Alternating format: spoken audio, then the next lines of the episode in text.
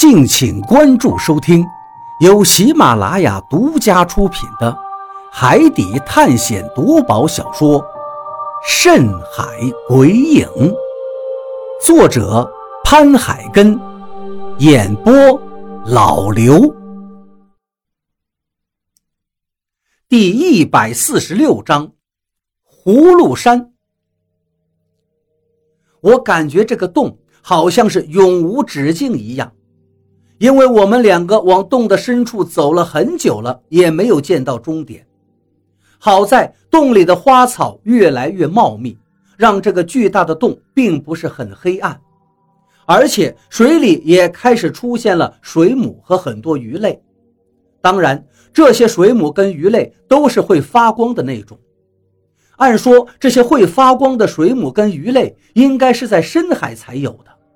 浅海一般不会有这种生物，也可能是因为洞里黑暗吧，所以这些鱼类进化出了自己会发光，用发光来引诱浮游生物，好让自己生存下来。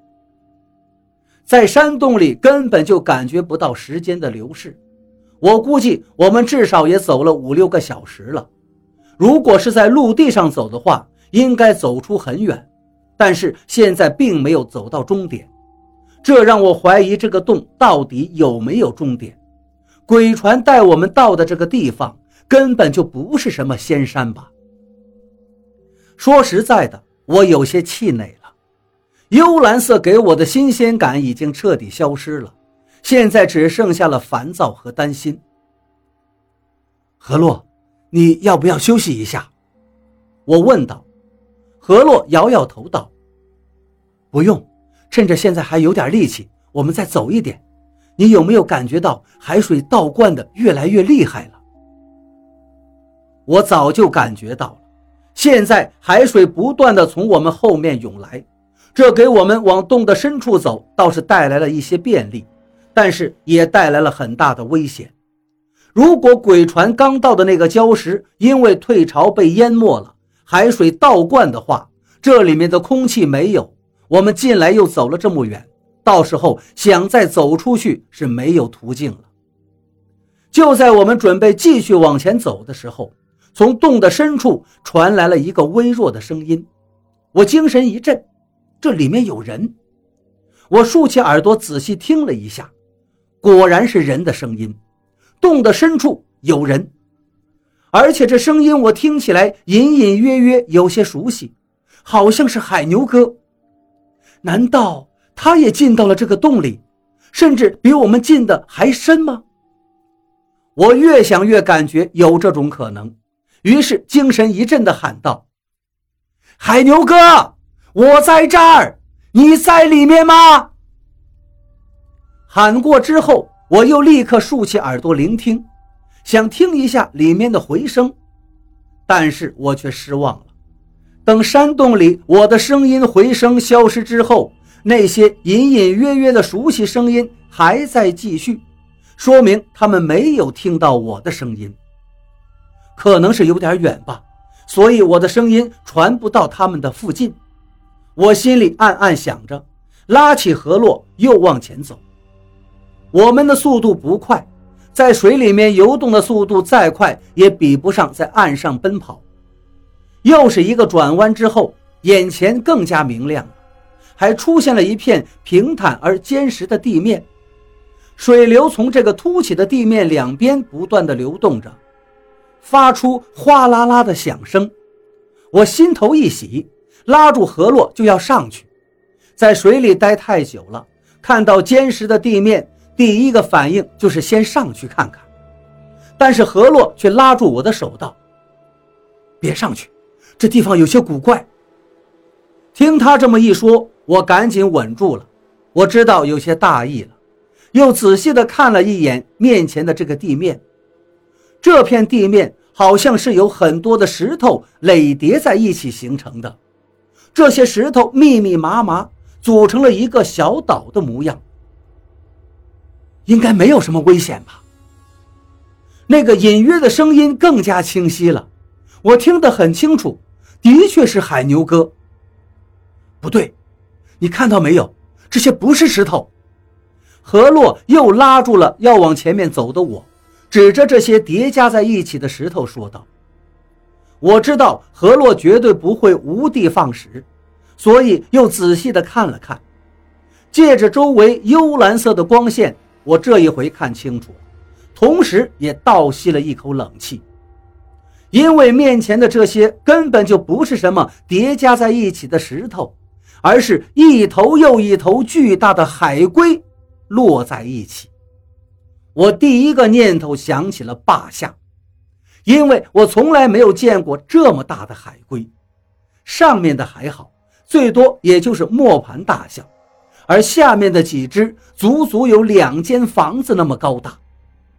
虽然比这能背负一个岛屿的霸下来是小巫见大巫，但是之前我是被海龟攻击过的，如果现在这些海龟攻击我们的话，我们只有死路一条。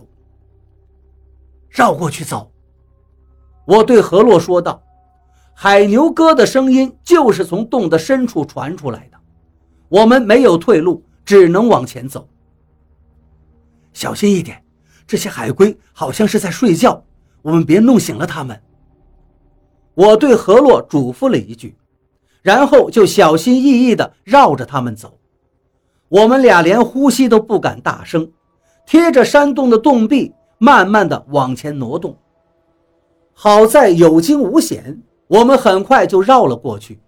等走到这些海龟的后面，这才长长的松了一口气。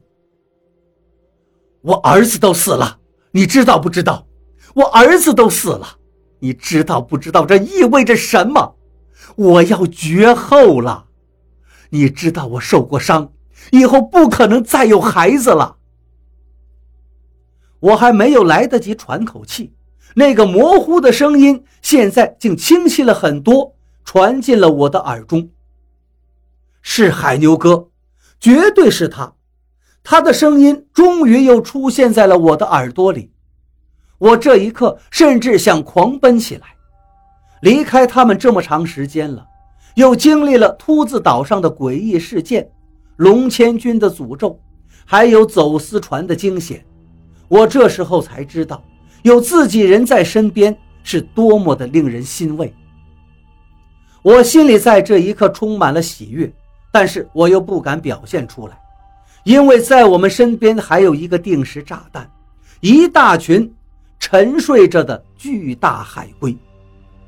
刚要往里走，另外一个声音让我的身体。顿时凝固在了原地。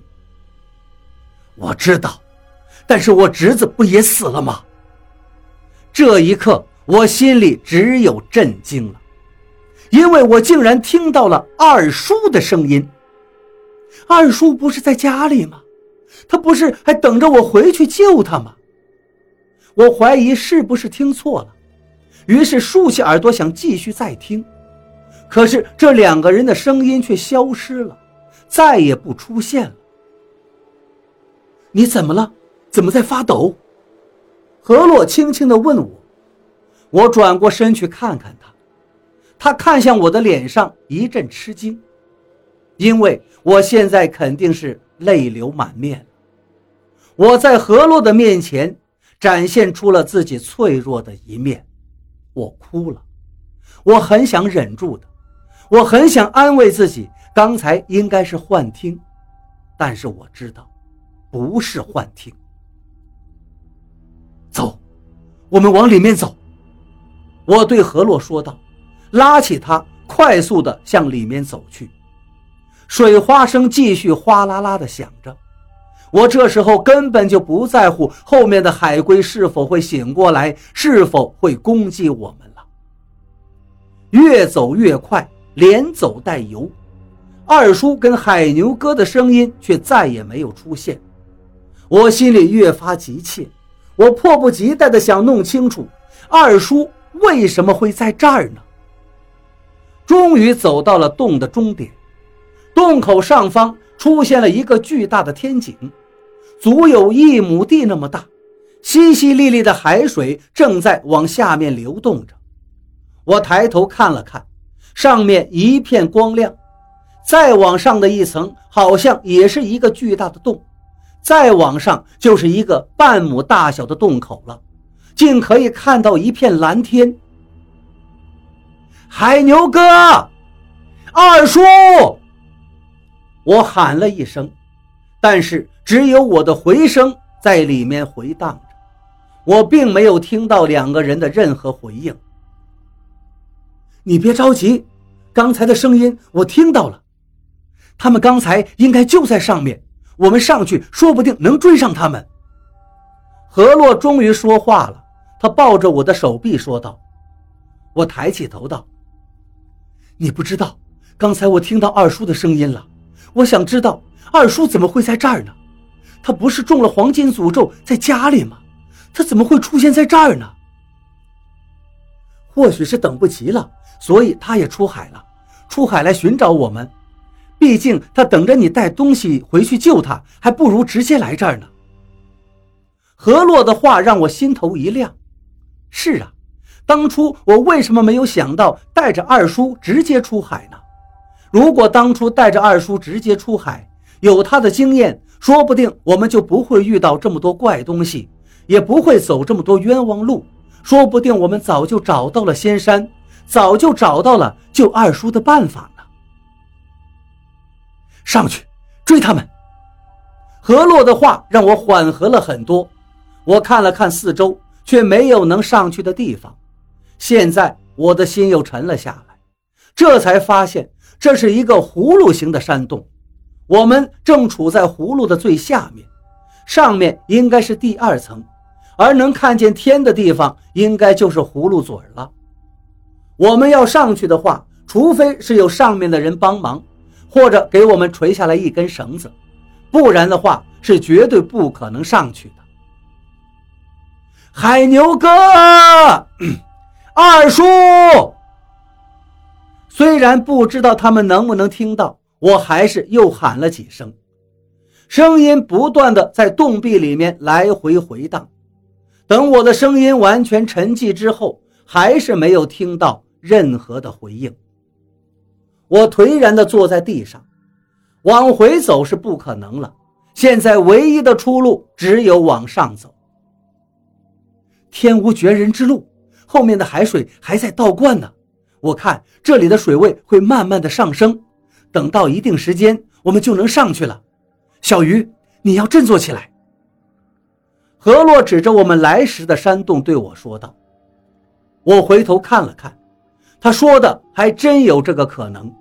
我立刻站了起来，之前还拼命的希望海水倒灌的不要那么快，而现在我却有些期盼它能再快一点了。海水不断的涌入，我们身旁的水位越来越高，我的脚下已经够不着地面了。但是这里距离上面的葫芦口最少还有十来米的距离，但是海水依然在倒灌着，还是很有希望能上去的。